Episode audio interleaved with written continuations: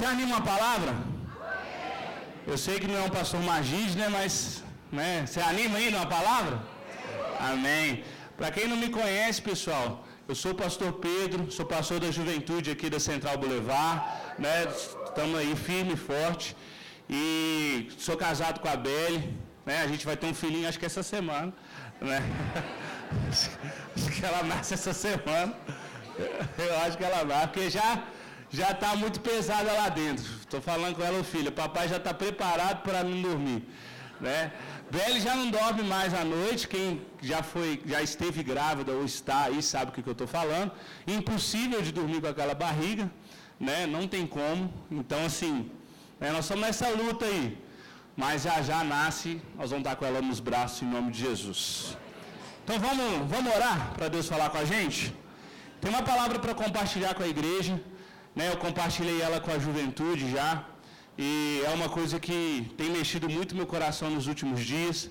E eu quero trazer para vocês hoje, né, no sentido de, de trazer mesmo, expor as escrituras aqui para você e trazer uma né, revelação bíblica da palavra de Deus para você, de entender um pouco de uma face do nosso Jesus, de entender um pouco mais quem Jesus é, aquilo que ele fez por nós, aquilo que ele trouxe para nós. Então, fala sua oração aí. Né, pede para Jesus falar com você através do Espírito Santo, através da palavra dele, né, a revelação da palavra para nós. Então, ora aí, faz a sua oração individual, abre o seu coração, que o seu coração seja uma terra boa nessa manhã, no, no nome de Jesus.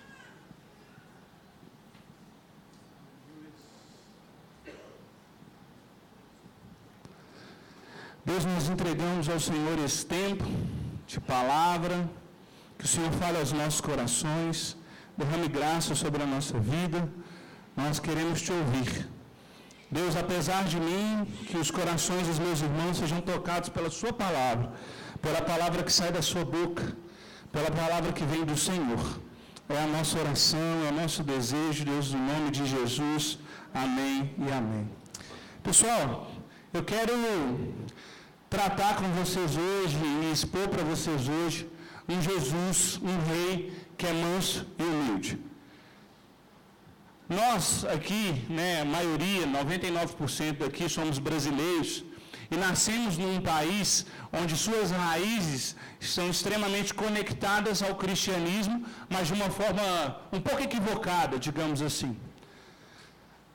De uma forma às vezes católica e distante de ver Deus, muitos de nós crescemos, muitos de nós somos ensinados ao longo da nossa infância que existe Deus e que Ele é uma pessoa que de longe monitora as coisas. Como se Deus estivesse dentro de uma sala, com câmeras em todos os lugares do planeta, em todas as casas, e Ele e os anjos fazem um trabalho de supervisão, de fiscalização. Então, quando precisa de alguma coisa, eles vão lá e intervêm, ou quando a situação já não pode mais, eles vão lá e intervêm. E a nossa visão de Deus e a nossa visão de Jesus é uma visão idólatra e distante. Nós enxergamos um Jesus pendurado numa cruz, numa parede de uma sala. Nós enxergamos Jesus como um amuleto, como uma Bíblia aberta na nossa casa, e ali aquela Bíblia aberta tem o poder de abençoar a nossa casa. A nossa forma de enxergar, enxergar Deus é muitas vezes distante, impessoal, porque nas nossas raízes elas enxergam um Deus muito distante. Um Deus que não pode ser acessado. Um Deus que eu não posso conversar com Ele. Um Deus que eu não posso incomodar, porque talvez Ele vai estar ocupado demais para lidar com as minhas coisas. E aí a gente vai se relacionando com Deus de forma ritualística. Ou seja, se eu cumpro determinado ritual, eu estou apto para me relacionar com esse Deus. Se eu cumpro determinada situação, se eu tomo ali a, a, a Eucaristia, se eu tomo a ceia, se eu faço isso, pronto, estou limpo. Se eu não falo palavrão, estou limpo. Se eu não faço as coisas assim, mas eu estou limpo. E nós nos relacionamos com Deus de forma distante impessoal, porque não entendemos de fato quem Jesus é e quem Jesus foi.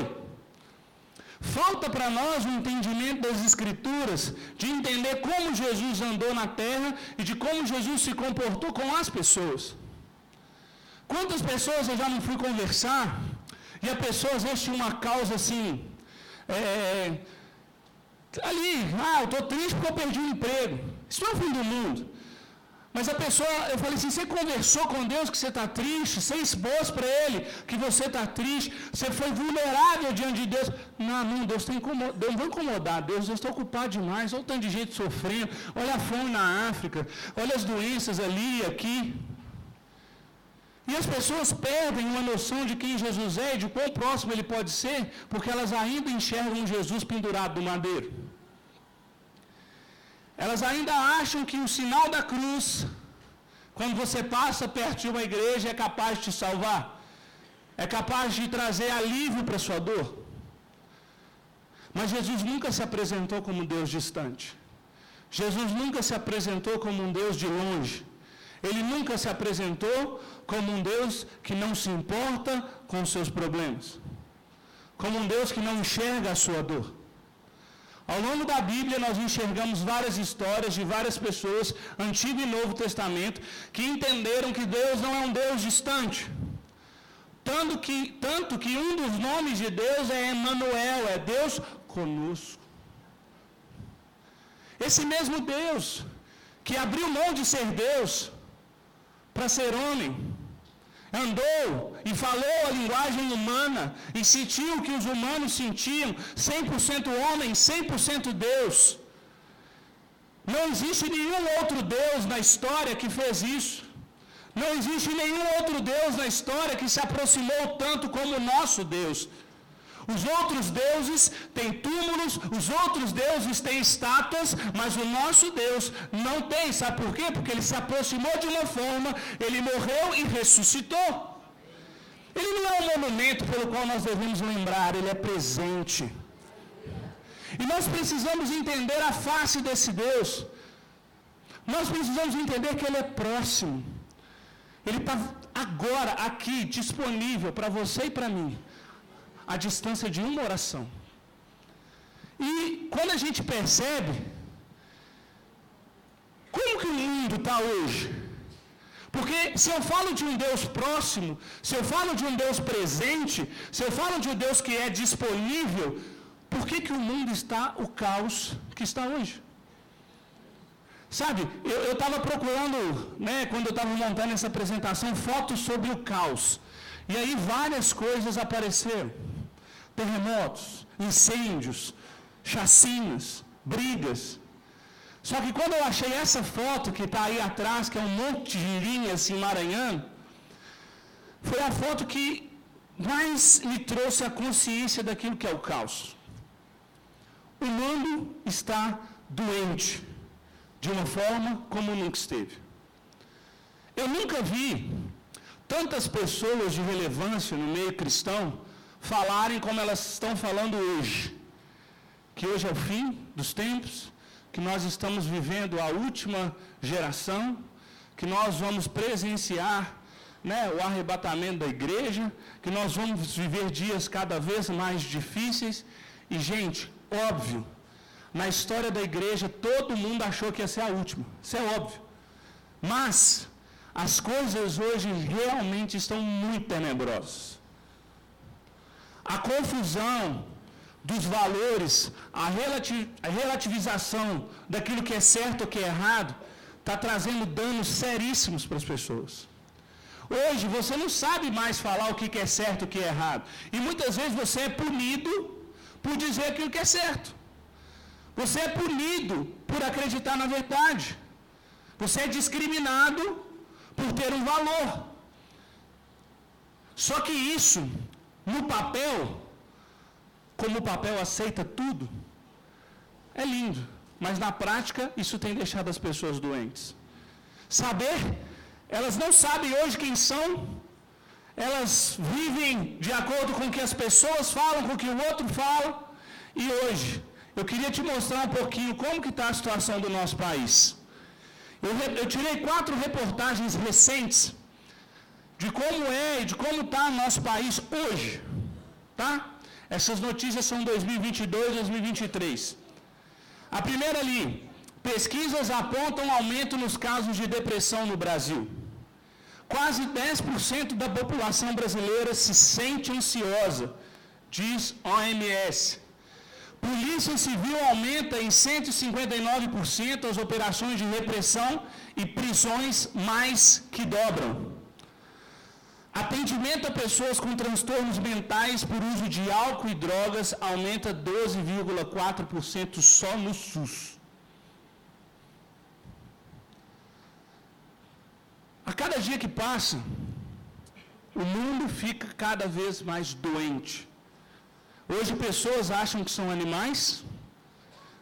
Hoje homens acham, acham que são mulheres, mulheres acham que são homens.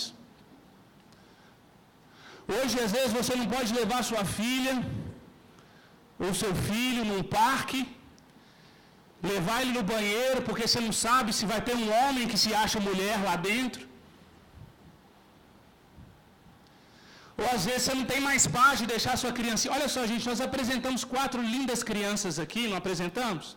Eu trabalhava numa escola. E hoje você não tem mais segurança de às vezes deixar o seu filho na porta da escola e falar assim: Deus te abençoe, porque hoje as pessoas entram nas escolas e matam as pessoas do nada.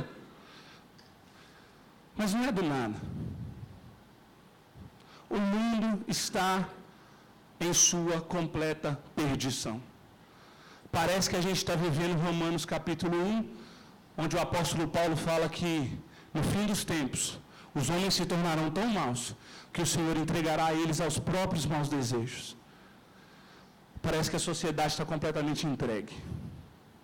E nisso, nós aqui na igreja, começamos a viver algo muito parecido. Porque, infelizmente, a cultura desse mundo, ela faz de tudo para poder invadir o nosso meio. A cultura desse mundo faz de tudo para manchar e, de certa forma, é, é, atualizar o Evangelho. Você acha que se essas novas práticas que estão sendo feitas hoje, esses novos pensamentos que são feitos hoje, essas novas ideias de valores, se elas fossem de fato positivas, se elas de fato trazessem vida para as pessoas, nossa sociedade seria tão doente como ela é? E a tendência é piorar. E a tendência é as coisas ficarem cada vez piores. E a tendência é as coisas saírem do controle. Eu te pergunto, aonde vamos parar? Onde é que a gente vai chegar com isso? Onde é que a gente vai chegar que não tem nada a ver, não tem problema, tanto faz? Onde é que a gente vai chegar abrindo mão de tanta coisa assim que para Jesus era inegociável? E aí eu te pergunto, o que Jesus tem a ver com isso? O que, que Jesus Cristo ressurreto tem a ver com isso? Eu coloquei essa imagem de propósito. Por quê? Porque essa imagem representa exatamente o que o nosso povo é. Nós temos a estátua do Cristo Redentor, a oitava maravilha do mundo, sobre o solo da cidade mais sangrenta do país. Isso mostra que o nosso povo muitas vezes não entende que Jesus é uma pessoa e que deseja se relacionar conosco e que deseja se aproximar de nós, mas muitos de nós ainda olhamos para Jesus como um Cristo redentor, no alto de uma montanha, onde eu tenho que subir mil, mil degraus, degraus de joelho, onde eu tenho que fazer uma procissão, onde eu tenho que pagar alguma coisa para poder acessar esse Jesus, onde eu tenho que conversar com um profeta, onde alguém tem que orar por mim, onde alguém tem que cuidar de mim, e nós enxergamos e continuamos enxergando esse Jesus distante. E a redenção é para nós algo distante. Porque se Jesus fosse tão próximo de nós como igreja, as pessoas estariam batendo aqui na porta desesperadas, falando: Me apresenta isso que você tem. Me apresenta isso que te dá tanta paz no momento de aflição. Me apresenta isso que te cura. Me apresenta isso que enxuga suas lágrimas, que não deixa você ficar ansioso. Eu falei isso para jovens. Mas muitas vezes é triste, porque quando às vezes eu faço um apelo aqui no culto de sábado e falo, você que está ansioso, sai do seu lugar, vem aqui na frente. Falta espaço aqui. E glória a Deus que as pessoas estão vindo, mas sabe o que isso me deixa preocupado? São jovens que conhecem Jesus, são jovens que entendem quem Jesus é, mas não desfrutam da presença pessoal de Jesus, mas continuam enxergando Jesus como um amuleto, como um brinde. E muitos de nós temos essa visão de Jesus inalcançável, impossível de ser como Ele é. Muitos de nós enxergamos o próprio Cristo como redentor, assim como essa cidade enxerga, um ponto turístico que nós vamos lá quando a gente precisa de alguma coisa. Se a gente precisa de uma cura, a gente paga uma promessa. Se a gente está chateado, a gente vem aqui para que algum profeta, para que algum homem de Deus imponha as mãos sobre as nossas cabeças e de alguma forma a gente caia e de alguma forma a gente se emocione a ponto da gente mudar. Deixa eu te falar, para que que você procura entre os homens aquilo que você pode encontrar com Cristo? Tudo isso que eu falei é uma bênção. Alguém orar por você é uma bênção. Alguém cuidar de você é uma bênção. Mas entenda, a sua esperança, a sua expectativa não pode estar nisso. Ela precisa estar no rei manso e humilde. Se eu te pedisse agora que pense numa pessoa amorosa, que para você é muito legal, que você gosta de estar perto, uma pessoa que tem palavra boa, uma pessoa que é humilde. Pensa nessa pessoa aí. Pessoa normal, pessoa que você conhece. Pensou numa pessoa legal? Pensou? Pessoa que você ama, que você ama estar perto. Você fala assim, nossa, essa pessoa é tão, mas tão legal, tão de Deus e tal. É uma inspiração para mim. Pensou? Ela não chega aos pés daquilo que Jesus pode fazer e ser para você. E você se, você se conforma com aquela pessoa, como se aquela pessoa fosse tudo, a representação exata de Jesus na terra, mas aí existe Jesus. E você pode e deve se relacionar com Ele. Jesus nunca prometeu para nós que seria fácil, nunca. Nunca prometeu para nós que seria tranquilão, que a gente viria até Ele e Ele daria tudo para nós apesar dele dar no meio do caminho. Mas se eu e você buscamos a Deus pelas consequências daquilo que Deus gera em nós, nós não buscamos o Deus de verdade. Nós buscamos o amuleto da sorte. E sabe o que, que me, me chateia muito? Ontem eu estava vendo um, um, trecho de uma pregação do Hernandes Dias Lopes, e assim, eu estava ali sendo ministrado e tudo mais. E o que me chateia muito é que muitas pessoas hoje estão na igreja ou procuram a igreja atrás de videntes gospels aqui.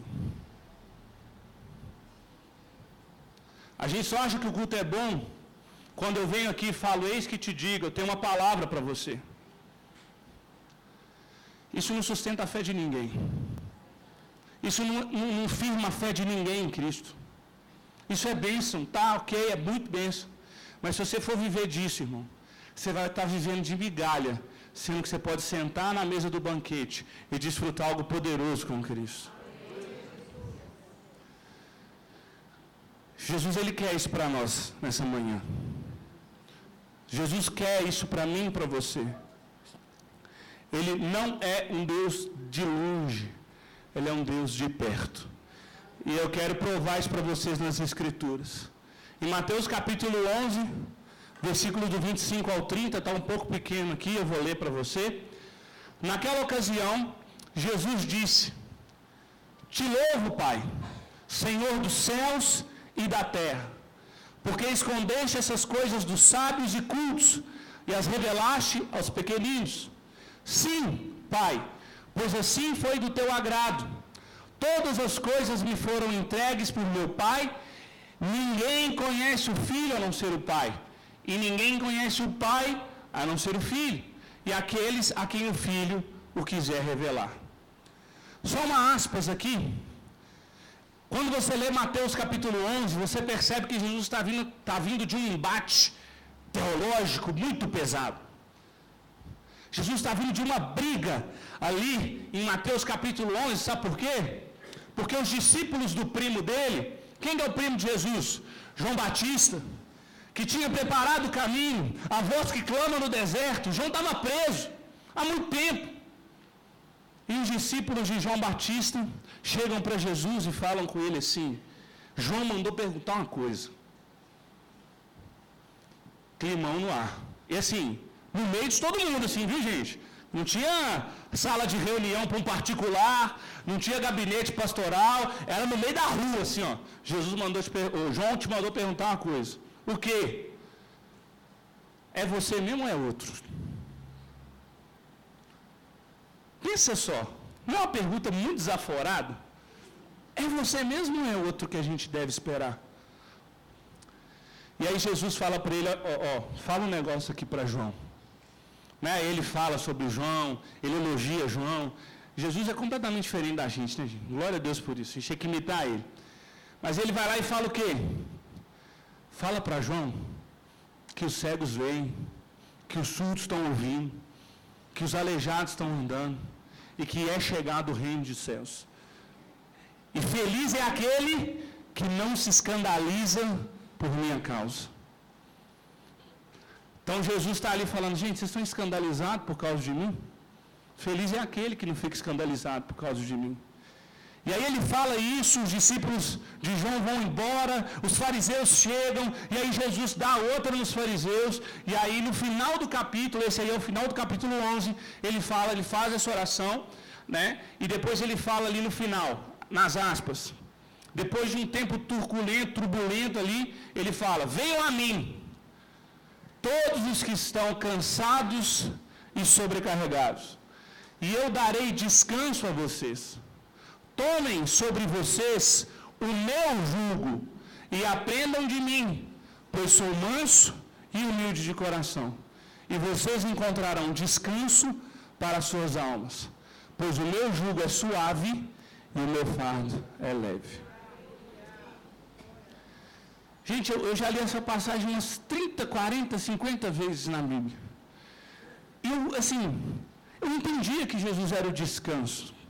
Eu entendia que Jesus tinha descanso para mim. Eu entendia que Jesus, se eu chamasse por Ele, Ele vinha e me socorria na minha aflição. Mas eu não entendia como.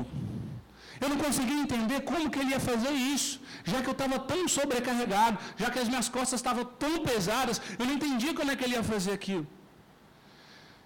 Eu perguntava para Ele, Jesus, é correto eu sentir o que eu estou sentindo? Jesus, é correto eu pensar no que eu estou pensando? As dificuldades que eu estou passando, será que eu preciso de um acompanhamento X ou Y?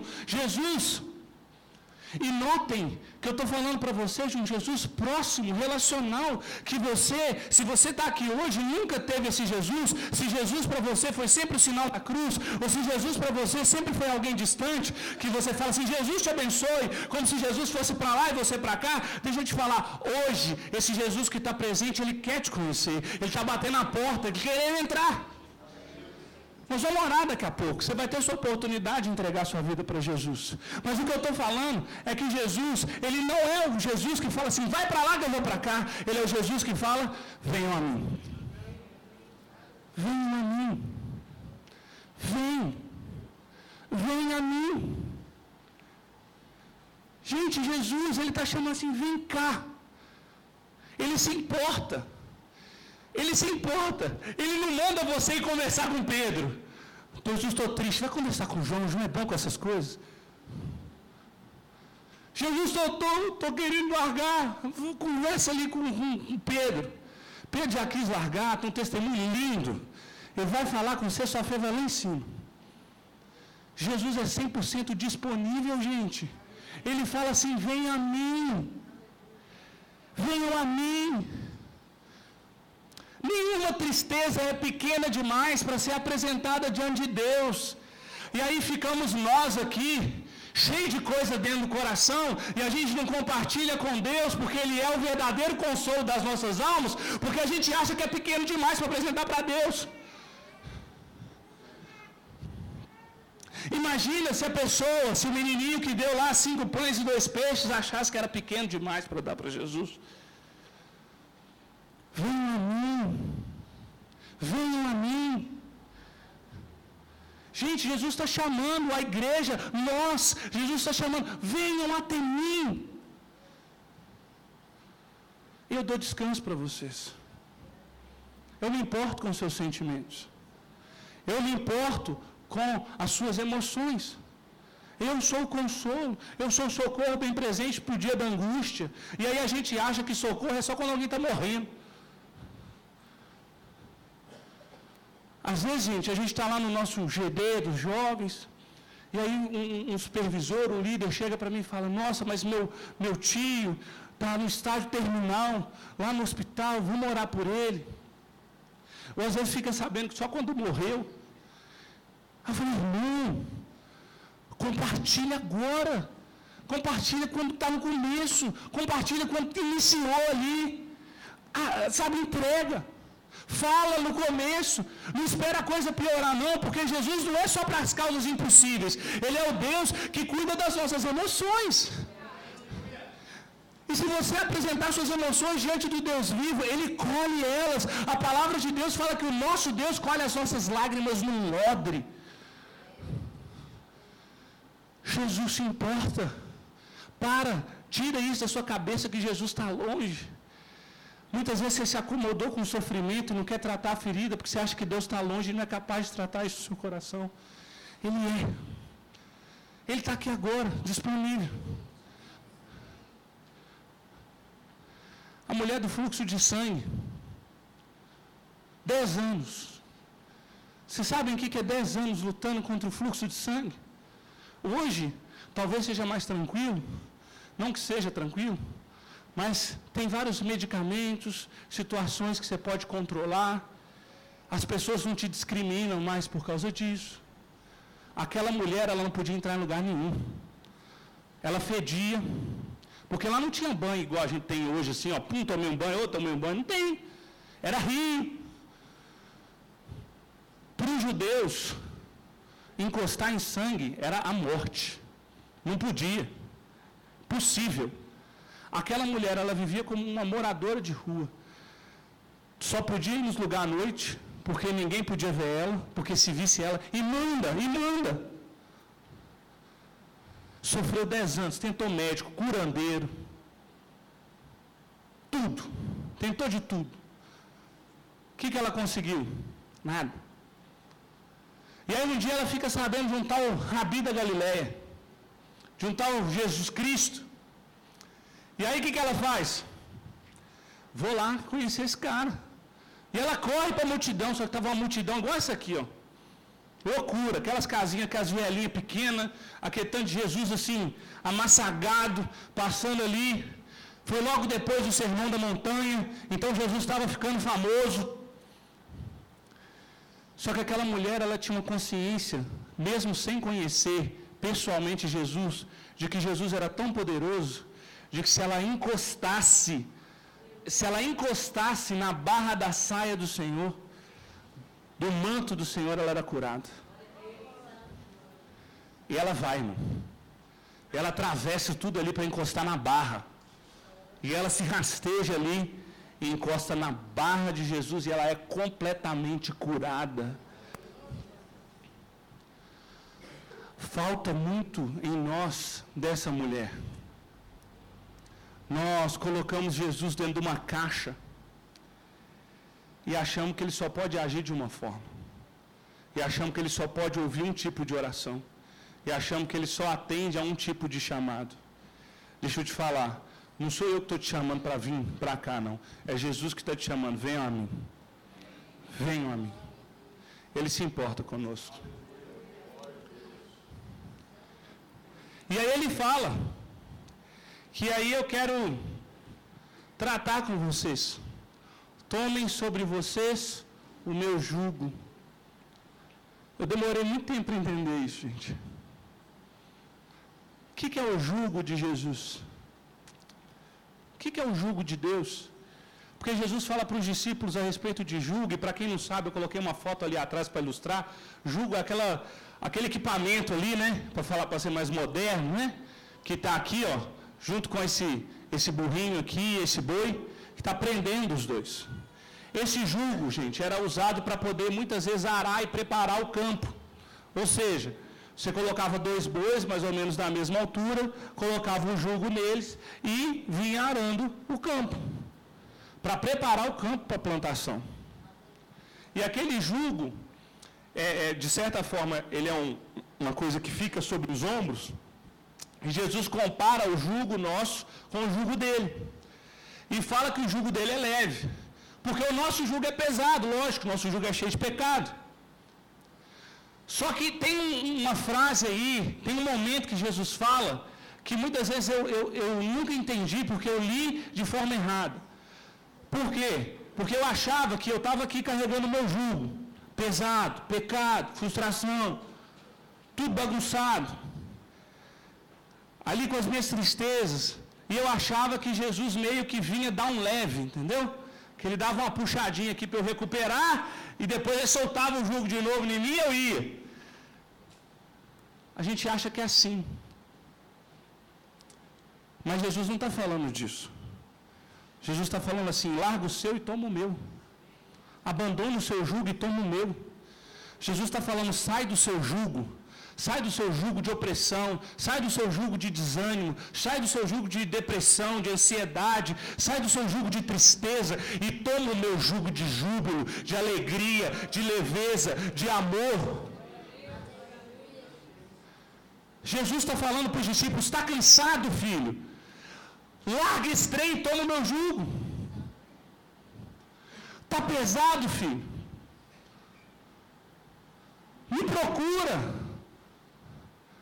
E nós aqui na igreja muitas vezes queremos ter a vida do outro, porque parece que o jugo do outro é mais leve.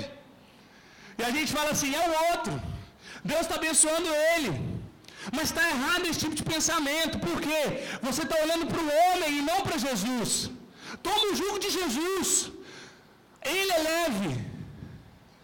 Ele é manso. Ele é humilde. Ele olha nos seus olhos. Ele pega nas suas mãos. Jesus, ele é tão, mas tão próximo, que naquela época era proibido tocar num leproso, porque você teria que ficar impuro. Era proibido tocar num cadáver, porque você ficava impuro. Jesus, quando foi curar um leproso, ele encosta no leproso porque Ele é próximo e não tem barreira que possa separar de nós. Romanos capítulo 8 fala a respeito disso. Ele pega a filha de Jairo, morta pela mão. Com uma palavra ele curava. Porque ele mandou o paralítico andar só com a palavra. Mas ele resolve encostar. Ele encosta no leproso, ele encosta no morto por quê, gente? Vocês nunca perceberam isso, não? Descendo do sermão da montanha, vindo um leproso em direção a Jesus. Ele podia ter falado assim: Seja curado. Pai, graças te dou porque você me ouve. Seja curado, leproso. O leproso vai ser curado? Claro! Mas ele resolve abraçar o leproso. Ele resolve encostar no leproso. A filha de Jairo, ela podia, ele podia só falar assim: levanta, menina mas ele pega lá pela mão. Isso mostra um Jesus que é próximo. Isso mostra um Jesus que é do lado nosso aqui. E nós queremos a vida do outro. E nós queremos o jugo do outro. E nós queremos a unção do outro. E nós queremos né, a, a cura do outro. Existem coisas que Deus preparou individualmente para você, que é só para você. Para de querer o jugo do outro. Comece a desejar o jugo de Jesus para você. Ele não nos livra da dificuldade, mas ele torna a caminhada leve.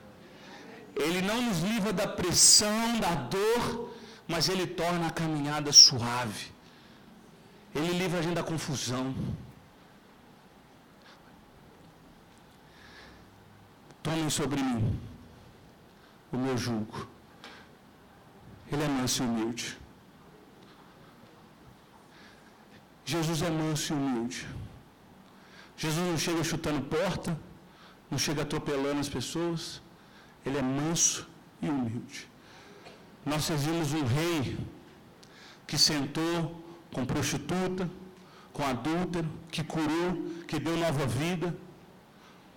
Nós servimos a um Deus que olha para o perdido com compaixão, porque elas são como ovelhas sem pastor. Nós servimos a um Deus que, mesmo que sabia que ia ressuscitar Lázaro, ele chora por que, que ele chora? Você já parou para pensar nisso? Por que, que Deus chora? Por que, que Jesus chora, sendo que ele sabia que ele ia ressuscitar Lázaro? Ele mesmo falou: Lázaro está dormindo. Só que quando ele vê Marta chorando, ele chora. Ele se perturba no espírito. Sabe por quê?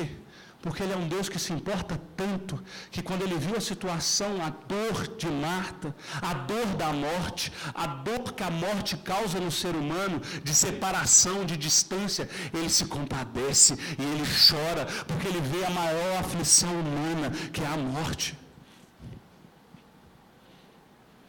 Esse é o nosso Deus, manso e humilde.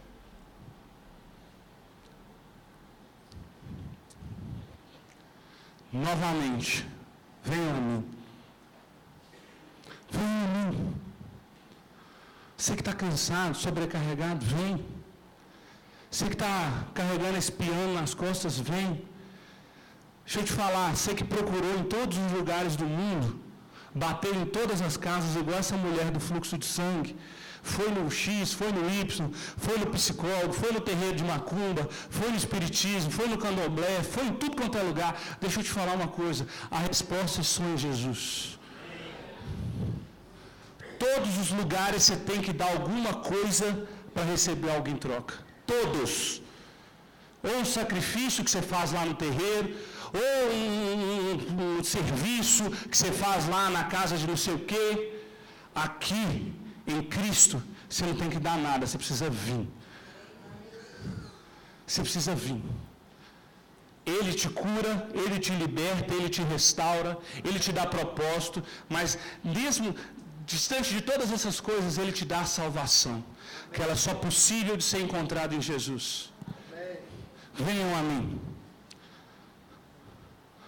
Um dia eu fui até Jesus, irmãos, completamente complexado louco da cabeça, perdido, sem futuro algum.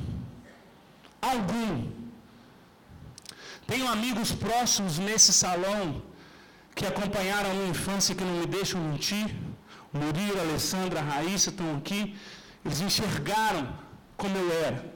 Sem propósito, sem futuro, sem razão nenhuma de existência lutava para chamar a atenção, bebia, usava drogas, fazia de tudo, procurando alguma coisa que preenchesse o meu vazio, procurando alguma coisa que fosse capaz de suportar os meus anseios e os meus desejos, procurando alguma coisa que fosse capaz de me dar propósito na vida, procurando alguém que me aceitasse, que me amasse procurando alguém que gostasse de mim, procurando alguém que olhasse para mim, enxergasse valor em mim. Briguei, fui preso, dei muito trabalho. Nunca resolveu. Cada vazio que eu buscava era um que eu entrava. Apenas no dia que eu fui na casa deles e conheci uma célula. Foi na casa deles que eu conheci uma célula. E fui levado até um acampamento, onde a minha vida nunca mais foi a mesma. Eu fui até ele, do jeito que eu estava. Eu estava com o moletom da torcida organizada lá no acampamento, boné para frente, soquei e tudo mais. E fui até ele. Ele não me rejeitou. Ele me deu consolo, ele me deu abrigo, ele me deu propósito e principalmente Ele me amou. Sabe o que eu fiz para ter isso? Nem o acampamento eu paguei. Minha célula que pagou. Ele escuta. Ele está aqui te chamando hoje. Vem a mim. Vem a mim. ser pai agora. Estou no medo, estava no medo da compartilhei com a juventude. Falei, amor do céu, o que, que vai acontecer com a gente? Vamos ser pai, mãe. A gente não sabe cuidar nem da gente. Misericórdia de Deus sobre nós. Daqui a pouquinho essa criança aqui no nosso meio. E o Senhor trouxe para mim essa palavra. Ele falou assim: Filho, vem para mim. Vem em mim. Quem cuida da Sofia sou eu. Quem ama ela sou eu. Eu amo ela mais que você, Pedro. Preocupa com o parto, não. Aonde que vai nascer, quando que vai nascer. Eu estou no comando das coisas. Ela é minha. Eu dei, eu tiro. Bendito seja o meu nome. Bendito seja o nome do Senhor. Eu queria passar um vídeo para vocês. É, enquanto o pessoal da projeção arruma para mim aí. É, são 11h52, estou no time ainda, mas no final queria fazer uma oração. É, não coloca ainda, tá? Só contextualizar o pessoal. Nessa história de ser manso e humilde de Jesus, eu estou assistindo uma série que se chama The Chosen. Quem já ouviu falar de The Chosen? Maravilhoso. E quem não ouviu, assiste depois. Incrível, né? muito bíblica. Enfim, dá um contexto da vida dos discípulos de Jesus. E aí, presta atenção para você não perder. É, vou precisar de bastante atenção sua aqui, que eu, essa, esse episódio só tem legendado. Eu peço até perdão para a igreja, se né, nem todo mundo conseguir ver, mas depois eu mando o link, tá? É porque só tinha legendado, viu gente? Perdão, tá? É, mas é um episódio que me chama muita atenção, porque é Pedro andando sobre as águas. E aí, é muito forte, porque deixa eu explicar o contexto para vocês aqui. Pedro, ele era casado, amém? Porque Jesus curou a sogra dele, para ter sogra precisa ser casado, né? Então, às vezes a gente acha assim, né? Pedro casado, não, a gente acha que os discípulos eram igual monge, né? Eles ficavam lá e tal, não sei o quê. Aí Pedro, é, Pedro era casadão, casado, filho. E aí, na série, é, eles retratam Pedro é, com a esposa, a esposa chamava Iden, e a Eden, né, ela, tem, ela tem uma gravidez, né, e a gravidez dela, ela, ela aborta a gravidez dela, ela não consegue, e com isso o útero dela vai embora também. E o sonho dela era ser mãe, o sonho dela era ser mamãe. E aí Pedro, sabendo que ela abortou, fica revoltado com Jesus. Porque Jesus estava curando gentil, Jesus estava curando estranho, Jesus estava curando esquisito, mas a Eben, que era do círculo íntimo dele, que era braço direito, esposa do Pedrão, Pedrão era o braço direito de Jesus. Ela não curou, Jesus não curou a Eben. Ao contrário, deixou né, ela passar por essa situação de aborto.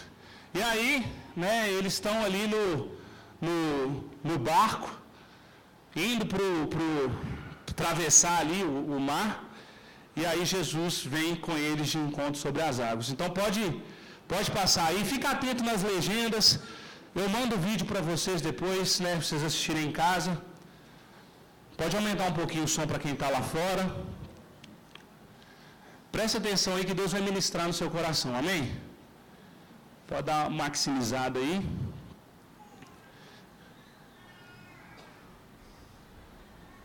Aí, pode dar uma tela cheia também. Glória. Paga a luz. Eu acho que vai ter uns avisos.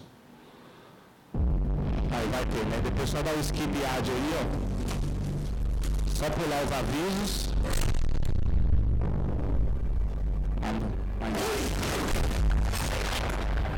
Misericórdia, né?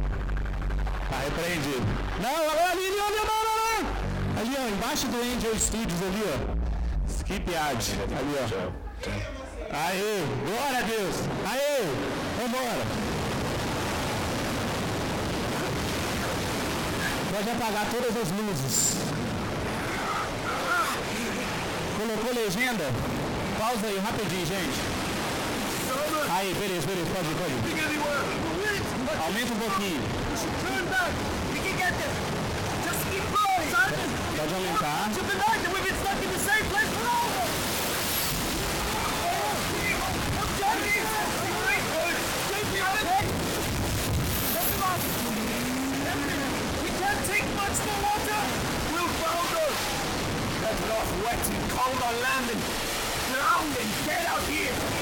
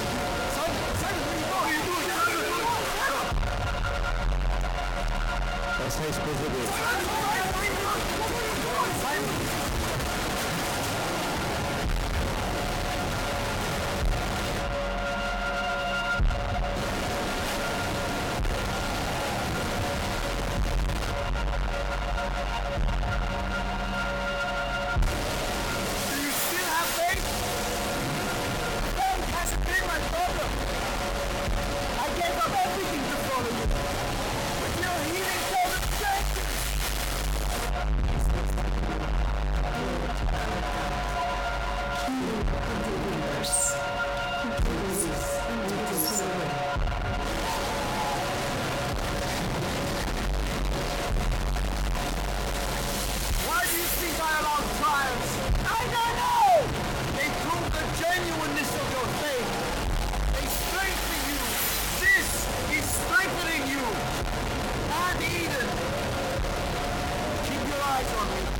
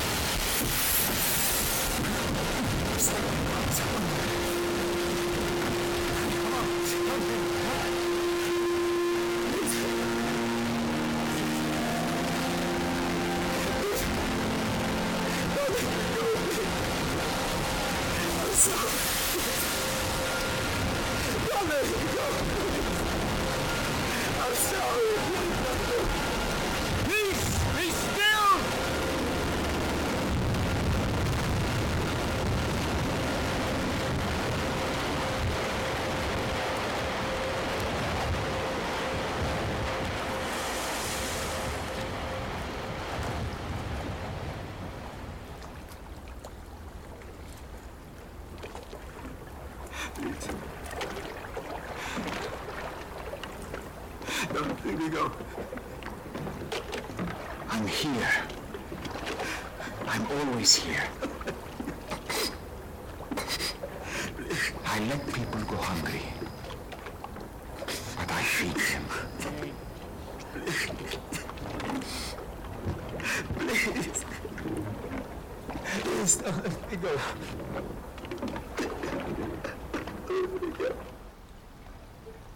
Don't let him go.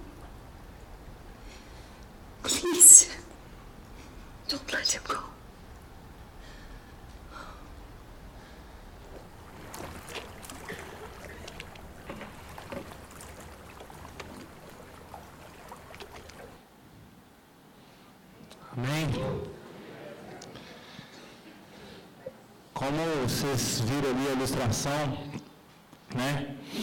É, ele fala para Pedro, ele fala para nós essa manhã, sabe? Eu tenho coisas planejadas para você, inclusive coisas difíceis. E às vezes não vai ser curado, às vezes não vai ser tratado, às vezes não vai ser levado.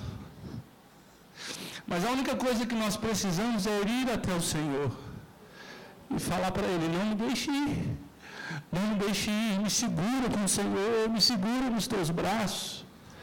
Ele é o Jesus que abraça, Ele é o Jesus que chama a gente pelo nosso nome, que cuida de nós, é o que deixa as pessoas com fome, mas as alimenta. E esse Jesus está aqui disponível para você hoje. Hoje. Não fique de pé no seu lugar, a banda pode vir aqui.